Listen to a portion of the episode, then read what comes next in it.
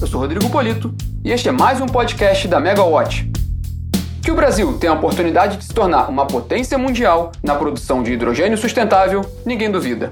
Mas como tornar esse mercado real e qual será o modelo regulatório vigente para que as empresas tirem dos memorandos de entendimentos os bilionários investimentos previstos na produção de hidrogênio no país?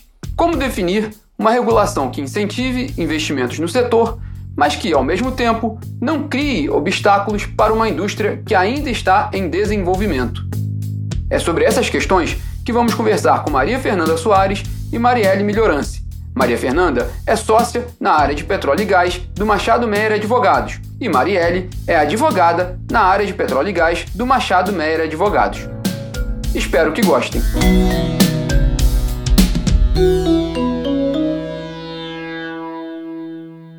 Obrigado, Fernando e Marielle, pela oportunidade de estarem aqui conosco, conversar um pouquinho com a gente, explicar essa questão importante do mercado de, de hidrogênio.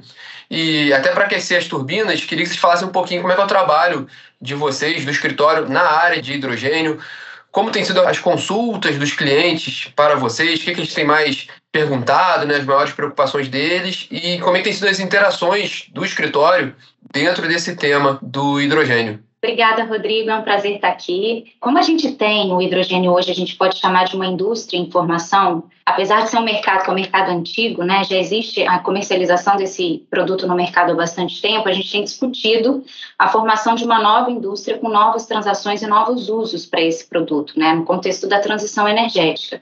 Então, em contextos de indústria de formação, o trabalho do escritório tende muito a ser de trazer segurança jurídica para desenvolvimento de projeto. Então, são projetos muito em fase embrionária, em fase de concepção, e a gente entra para discutir marco legal que existe, quais são as regras aplicáveis ou as possíveis lacunas existentes, para tentar mitigar os riscos identificados e viabilizar o desenvolvimento de projetos nesses setores. E isso tem acontecido também com a indústria do hidrogênio. Obrigado, Fernanda, pela explicação. É, e a gente vê constantemente anúncios de memorando de entendimentos, anúncios de novos investimentos de grandes companhias, principalmente na área de energia, sobre projetos de produção de hidrogênio, parcerias com governos. Mas como é que, na prática, isso vai se funcionar? Como é que vai ser a regulação para esse setor? O que é necessário em termos de regulação para o mercado de hidrogênio?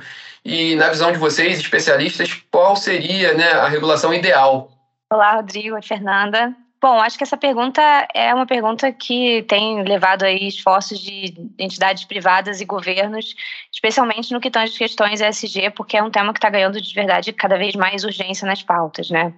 E eu acho que para contextualizar, antes de chegar na resposta, eu acho que a gente vem de um cenário em que o mercado ele aguardava muito mais a posição do regulador para saber como seguir e como fazer, é, até que ponto investir e hoje a gente vive um mercado que ele busca atuar muito mais em conjunto com o regulador, né? Então ele não aguarda mais passivamente a evolução da regulação, muito também pela urgência que os temas imprimem a esse pace, né?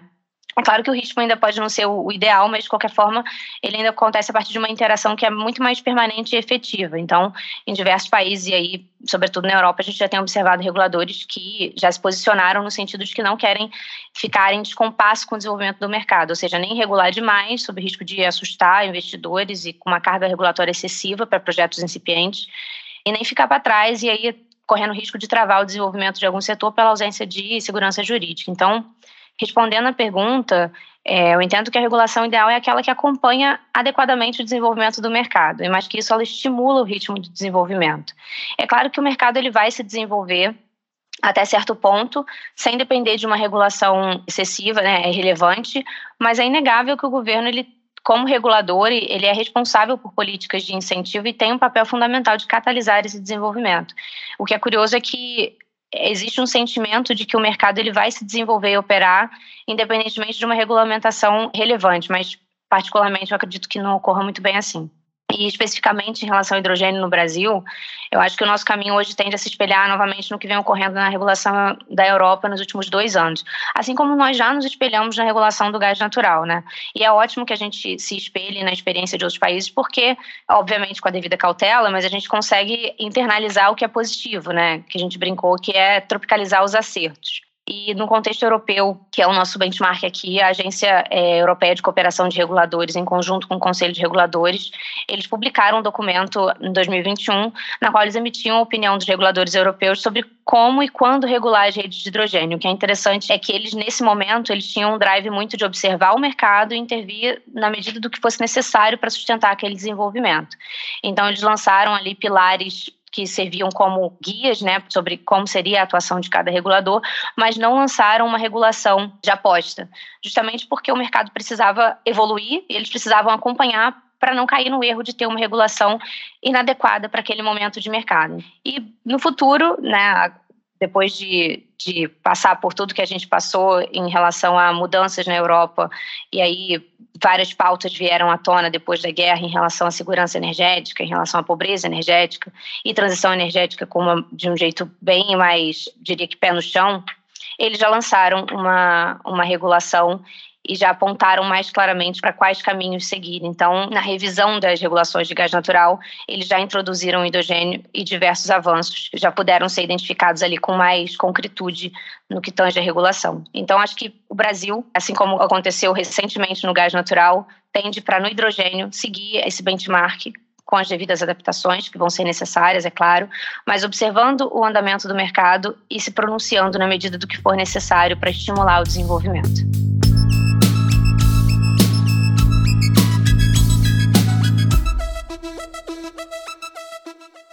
Como é que você conseguiria balancear, então, né, essa regulação ao mesmo tempo que dê segurança ao investidor, porque são investimentos bilionários, né, de grande porte, mas ao mesmo tempo que não limite o desenvolvimento tecnológico, né? A saída seria um pouco disso que você colocou, assim, é, até como a gente tem acompanhado o mercado europeu, talvez os projetos locacionais um pouco menos, não sei se é correto falar disso, um pouco menos regulados, e talvez essa ligação maior quando você colocou da regulação do gás natural desses projetos mais complexos já teria uma regulação caminhando próxima do que é a regulação do gás natural. Enfim, como fazer esse balanceamento, né, esse equilíbrio? Eu acho que esse é o ponto-chave, Rodrigo, porque eu acho que o ponto de partida do regulador é estar atento. Então, não, não existe um, a priori uma receita que vá funcionar, mas existe uma postura que eu acho que pode funcionar muito bem. É um regulador que está acompanhando de perto e mais de perto do que ele tem acompanhado em outros casos, porque o hidrogênio ele tem sensibilidades, ele tem é, características específicas que se diferem de outros projetos, como o gás natural, por exemplo. O hidrogênio tem diversos projetos que são estritamente locacionais.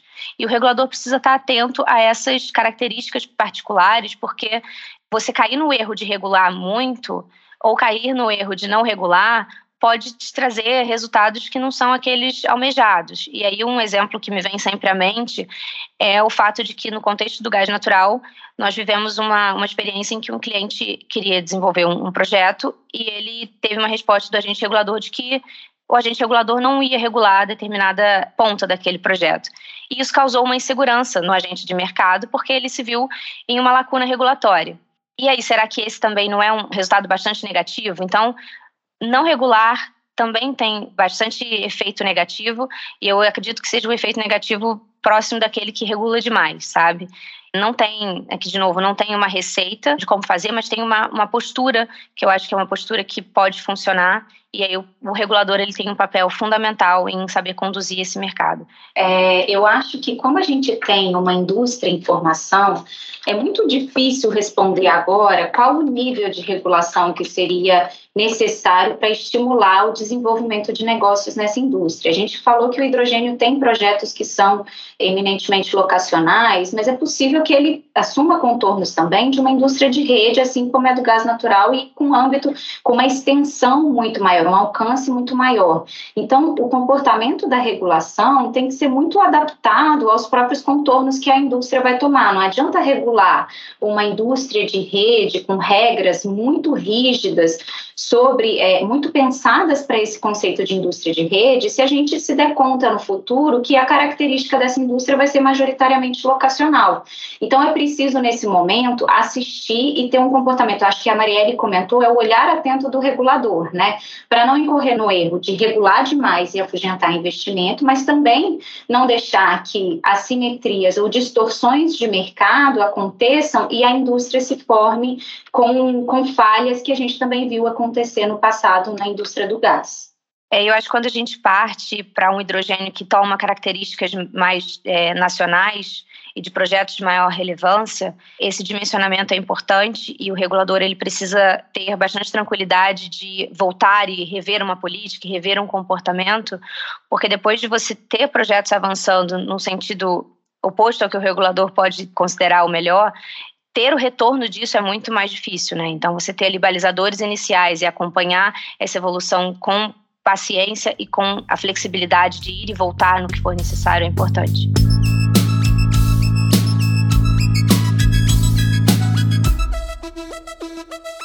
A gente vê isso no mercado e aqui no nosso bate-papo também já foi um pouco falado dessa certa correlação ali do hidrogênio com o setor de gás natural. E no setor de gás natural a gente vê um conflito muito grande né, entre a União e os estados, até porque aquela questão da Constituição, os estados têm uma certa liberdade ali para regular, como vocês veem potenciais conflitos regulatórios entre União e Estados no setor de hidrogênio? Olha, essa é uma pergunta que ela tem muitas camadas de resposta e eu vou tentar ser breve aqui, é, cometendo possivelmente o, o equívoco de me alongar.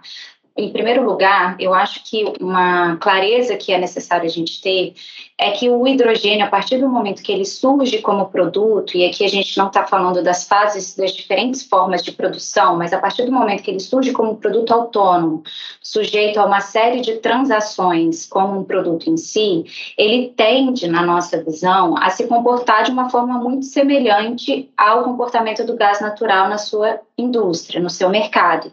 E por quê? Porque ele tem muitas semelhanças em relação ao gás natural. E aí, entre semelhanças, a gente pode falar, ele é um energético em forma gasosa, que pode substituir o gás natural em diversas circunstâncias.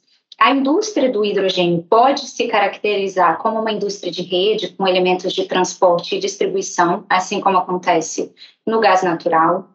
Os agentes de mercado e as formas de transação dessa molécula podem ser muito semelhantes, tanto do ponto de vista de importação, exportação, comercialização, possível distribuição desse produto, as transações de compra e venda, é, as formas e os processos a que esse produto pode ser submetido também são semelhantes, e aí a gente pode ter em razão de tudo isso, de todas essas semelhanças que a gente enxerga, possibilidade de distorções é, que também são semelhantes às distorções de mercado que podem acontecer no setor de gás natural. Então, entrando um pouco mais no detalhe do que seria, né, na nossa visão, a cadeia do hidrogênio, com base no que tem sido discutido na Europa, a gente pode listar atividades que são muito semelhantes às atividades do gás natural. Eu já falei aqui de produção e importação, então ele surge a partir do momento que ele surge numa cadeia, né, no momento de ingresso do hidrogênio na cadeia. A partir daí ele pode ser liquefeito, regasificado, estocado ou acondicionado, como acontece com o gás natural.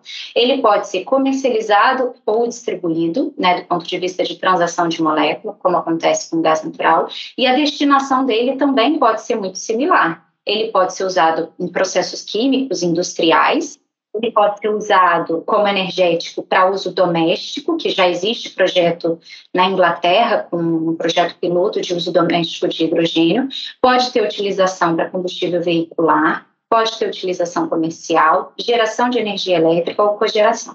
Então, existem várias destinações do hidrogênio que também são semelhantes às destinações do gás natural. E aí, do ponto de vista de logística, ele pode ser transportado na forma que é seja por modal aquaviário ou rodoviário, ele pode ser transportado, movimentado em gasodutos, e ele está sujeito tanto ao transporte quanto à distribuição, como eu já falei. Tudo isso para dizer que a indústria do hidrogênio pode ter um comportamento muito semelhante à indústria do gás natural, mas isso não significa necessariamente que os contornos jurídicos dessa regulação sejam também necessariamente idênticos.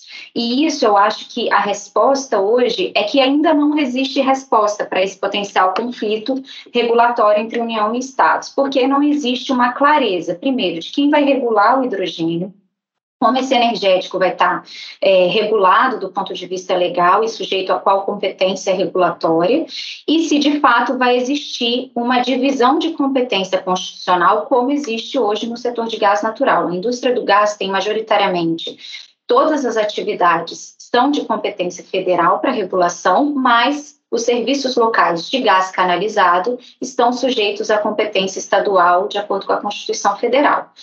Para o hidrogênio não existe essa clareza. Se ele vai se comportar como um gás canalizado para fins de distribuição está sujeito à competência estadual, ou se vai existir um regramento novo e isso ainda precisa ser discutido e aprofundado do ponto de vista jurídico. Mas o que, que é possível antecipar?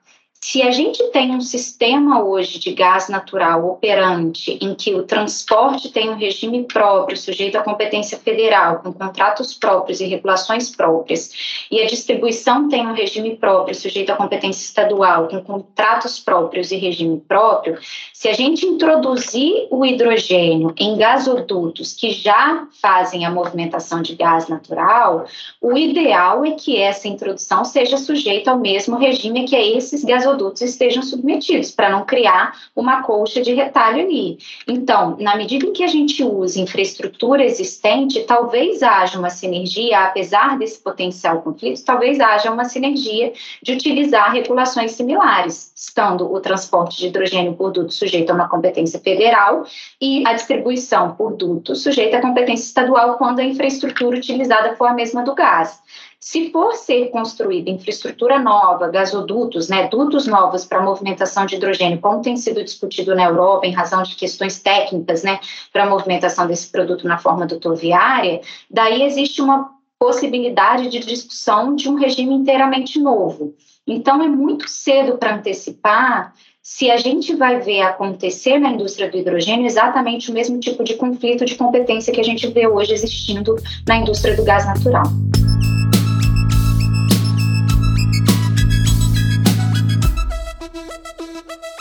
Um dos fatores que tem levado o mercado a, a, a se desenvolver, né, ou ser muito promissor, é a questão de quanto ele pode ser sustentável, né, há um apelo muito grande para ele ser uma saída ali para a transição energética, e há, com isso há uma necessidade da certificação da origem do hidrogênio. E aí eu ia perguntar isso também para vocês, como pode ser a regulação para essa certificação?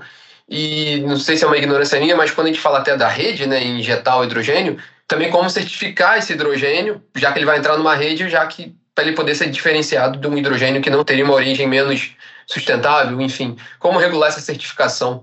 É, Rodrigo, eu acho que aqui o desafio da certificação de hidrogênio ele se assemelha ao desafio de outros é, gasosos, né, de outros elementos gasosos que vão acabar se misturando ali dentro da rede, uma vez injetados numa rede de gasodutos que mistura ali todos de diversas origens, né.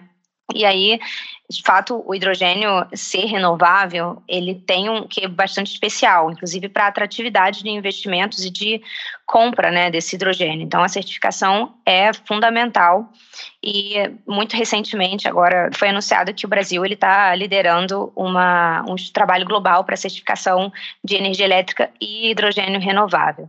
Mas, assim, bem objetivamente o que a gente entende que é viável para que ocorra com hidrogênio, dadas essas dificuldades naturais, por ele ser gasoso e se misturar com outros gases de outras origens, é você ter uma certificação que, que tenha um lastro contratual.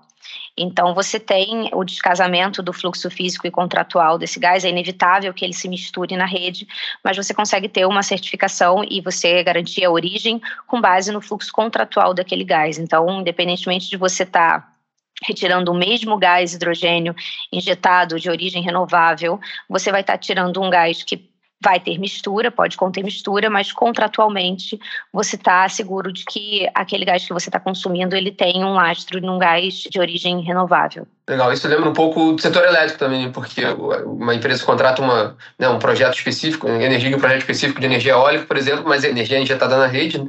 mas contratualmente ele consegue garantir que ele está comprando, no caso do hidrogênio, um hidrogênio renovável, sustentável, né? É, quando a gente fala de, desses produtos que, de rede, né, que se misturam, o lastro tem que ser sempre contratual. É muito difícil você tentar fazer de outra forma e eu diria que, que não teria muito sucesso. Então, o lastro contratual é, sim, a melhor forma e é como você consegue garantir a origem do seu do insumo que você está usando ali na sua planta de produção, enfim, que você está consumindo.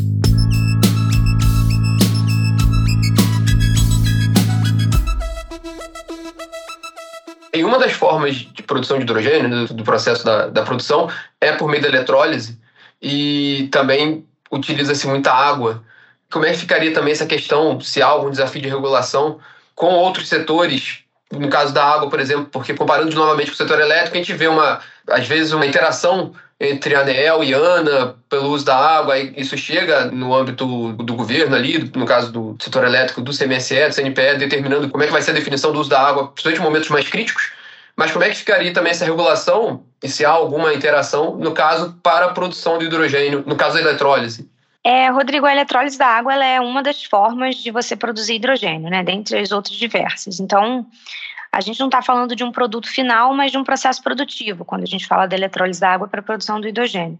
E o desafio de se ter objetos de regulação com profundas interseções com múltiplos agentes, ele não é um desafio novo.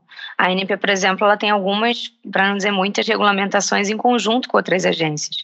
A ANEEL e a Anatel, por exemplo, outras autarquias como o Imetro. Então, nesse caso, a gente vê uma interseção bem clara ali com a ANA e a ANEEL, e o desafio não é diferente daqueles já enfrentados por essas agências em outras situações em que houve essa necessidade de regulamentação conjunta. É, e aqui eu acho que o ponto crítico para o entendimento é ter clareza quanto ao que é a regulação incidente relevante no processo produtivo, que vai envolver uma multiplicidade de elementos, gás natural, por exemplo, e quanto ao que é a regulação incidente sobre o elemento resultante, que no caso é o hidrogênio. Então, independentemente do seu processo produtivo, você tem um elemento que resulta, que é o hidrogênio, que vai ser o mesmo e que vai ter uma regulação específica. E a gente entende que a regulação do hidrogênio, enquanto resultado do processo produtivo, não precisa ser contaminada, né, ou sofrer interferência de agências, porque ele é um mesmo insumo. Já o processo produtivo, é claro que vai ter muita interseção com outras agências, e aí vai caber a ANP, a ANA, a ANEL, enfim, as agências que têm competência sobre aquela parte do processo, trabalharem em conjunto. Mas, novamente, não é um desafio que eles já não tenham vivido em outros aspectos em relação a outros objetos regulados. E só para complementar também, Rodrigo, a gente tem visto muito essa discussão de competência, né? Quem vai ter competência para regular o hidrogênio? E aí existe uma discussão que é muito focada nessa fase de produção, né? Poxa, eletrólise da água envolve energia elétrica, então é a ANEL que vai ter competência. Poxa, mas envolve a água, então a ANA talvez atraia competência. E o que a gente está defendendo aqui para fazer uma cisão dessa discussão. Né? Essa discussão tem que ser dividida. Enquanto elemento a ser produzido, né, na fase de produção, de fato existe interseção com outras agências, né, com outros mercados e muito possivelmente atraindo competência que hoje já existe estipulada, né, no nosso regramento jurídico.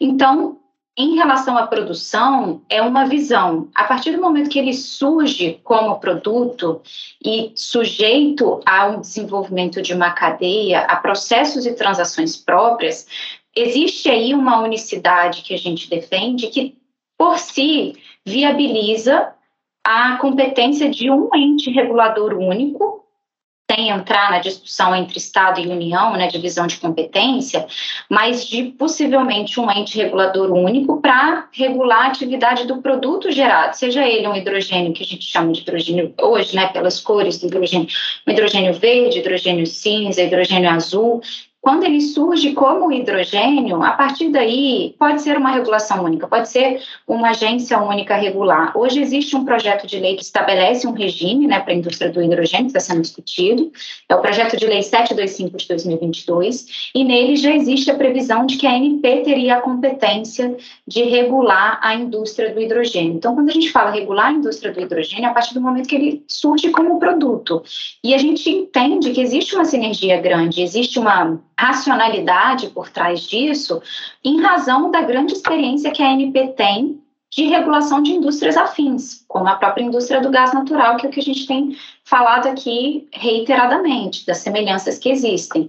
Então, quando a gente menciona interseção e possível sobreposição de competências, essas discussões estão muito focadas no momento de produção do hidrogênio. Na nossa visão, a partir do momento que ele existe, é muito possível que exista uma unicidade para a regulação da cadeia do hidrogênio a partir desse momento. É muito legal essa colocação e o paralelo até que se faz um pouco com gás, quando você colocou na ANP também, porque fico pensando na ANP, até agora para a lei do gás, que também avançou mais essa questão do gás renovável também, entre aspas, isso aqui. No fim, a ANP também vai regular e no fim ela só quer o, o produto final lá, o gás, da forma especificada, né? independentemente da origem que ele foi produzido, né? É, é um pouco nesse sentido que, que eu vejo essa sua colocação também, né, Fernando? É exatamente isso. Hoje existe, você comentou do, do, gás renovável, né? Hoje existe o biogás e o biometano, que é o biogás especificado, que já estão sujeitos à, à, regulação da ANP, e existem dispositivos, tanto na lei do gás quanto no decreto do gás, que estabelecem uma similaridade, né, para fins de tratamento regulatório desses produtos com gás natural de origem fóssil, porque realmente, quando eles estão especificados e são transacionados ou injetados em dutos, eles são fungíveis com gás natural, eles têm características muito próprias. E isso traz também a discussão sobre a certificação, né, que acaba sendo documental, um rastreio documental da origem desses gases.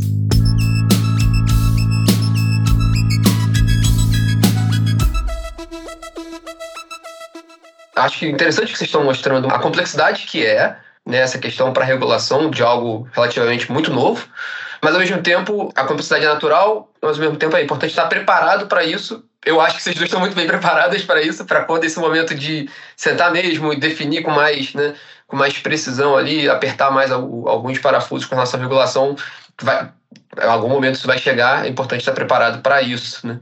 Eu queria perguntar para vocês sim, é, que sugestões e contribuições vocês gostariam de fazer para desenvolvermos da melhor maneira possível esse mercado de hidrogênio no país, porque é de fato, um, pelo menos no meu ponto de vista, uma oportunidade muito grande do Brasil se posicionar muito bem internacionalmente nessa discussão toda que a gente vê, de, principalmente de transição energética, o que, que vocês sugeririam para que isso possa ocorrer da melhor maneira possível? Eu acho que existe uma similaridade muito grande entre a cadeia do hidrogênio e a cadeia do gás natural.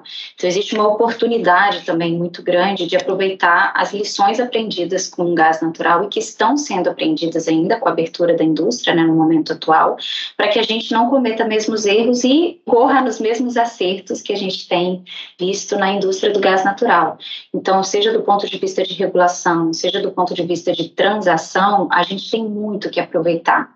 Os contratos da indústria indústria do hidrogênio, contratos de compra e venda, que podem se comportar muito como os contratos, os GSAs que a gente conhece, seja GSA de longo prazo para viabilizar desenvolvimento de projetos, sejam os GSAs de curto prazo para viabilizar a existência de um mercado spot. Mas tudo isso é muito relacionado a um futuro talvez não tão próximo. Então, acho que é importante também a gente não ter ansiedade, né? A gente está vendo uma indústria em formação e a gente tem muitos paralelos para poder utilizar e viabilizar esse momento inicial de formação e de desenvolvimento de projeto para a realização de novos negócios.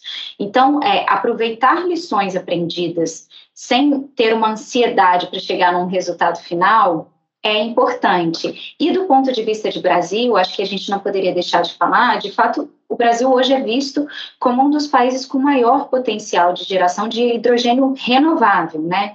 Seja o que a gente chama hoje de hidrogênio verde, que são de fontes de energia renovável, porque a gente tem um grande potencial de geração elétrica renovável, seja do eólico ou solar, para a geração de hidrogênio, seja porque a gente tem uma indústria de gás em formação que também poderia ser uma âncora para um hidrogênio azul para início de formação desse mercado. É, como conclusão, eu queria chamar a atenção para o fato de que as cores do hidrogênio já têm sido bastante criticadas, as discussões sobre a origem do hidrogênio têm focado bastante na pegada de carbono, né, na fase de produção, qual a pegada de carbono do processo se ele tem uma, uma fonte fóssil que tem um elemento de emissão de gases de efeito estufa maior ou menor, e aqui no Brasil a gente tem um potencial muito grande de produção de hidrogênio com baixa pegada de carbono. E isso tem um mercado muito grande potencial no exterior. A Europa hoje está discutindo geração, comercialização e desenvolvimento de uma indústria de hidrogênio muito ancorada no hidrogênio renovável, que é muito relacionado ao que se chama hoje de hidrogênio verde, né?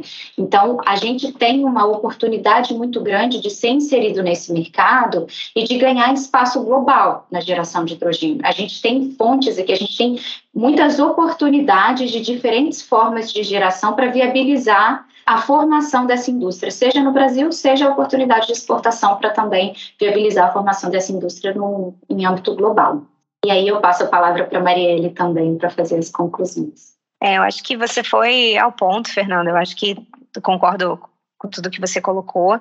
Só gostaria de pontuar que, no meu entendimento, o Brasil ele tem se posicionado muito bem nesse cenário global como potencial produtor de hidrogênio. Ele tem eh, participado ativamente de fóruns de discussão internacional, ele tem trabalhado bastante intensivamente na produção também de conteúdo interno aqui, com o trabalho incrível da EPE, do Ministério também. Então, acho que a gente está caminhando e a postura agora é não perder o timing, né? É continuar evoluindo, continuar observando, os agentes todos é, objetivando ali a evolução conjunta do país nesse sentido, porque o, o timing é o ideal, o mundo todo está discutindo, o mundo todo está olhando para potenciais países que vão ser esses países que vão se posicionar na frente é, da produção do hidrogênio. Eu acho que agora é o Brasil não perder, é a gente ter bastante inteligência para aproveitar as lições aprendidas, como a Fernanda colocou, do gás natural, é conseguir tirar o melhor ali da experiência que a gente já teve e aproveitar o momento. Acho que esse é o momento e acho que a gente está no caminho certo, basta continuar.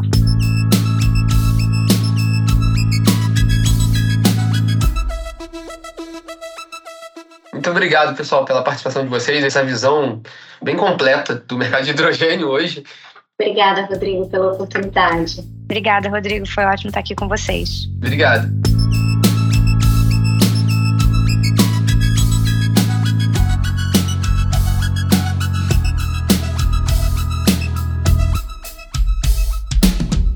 E este foi mais um podcast da Megawatt. Até a próxima, pessoal!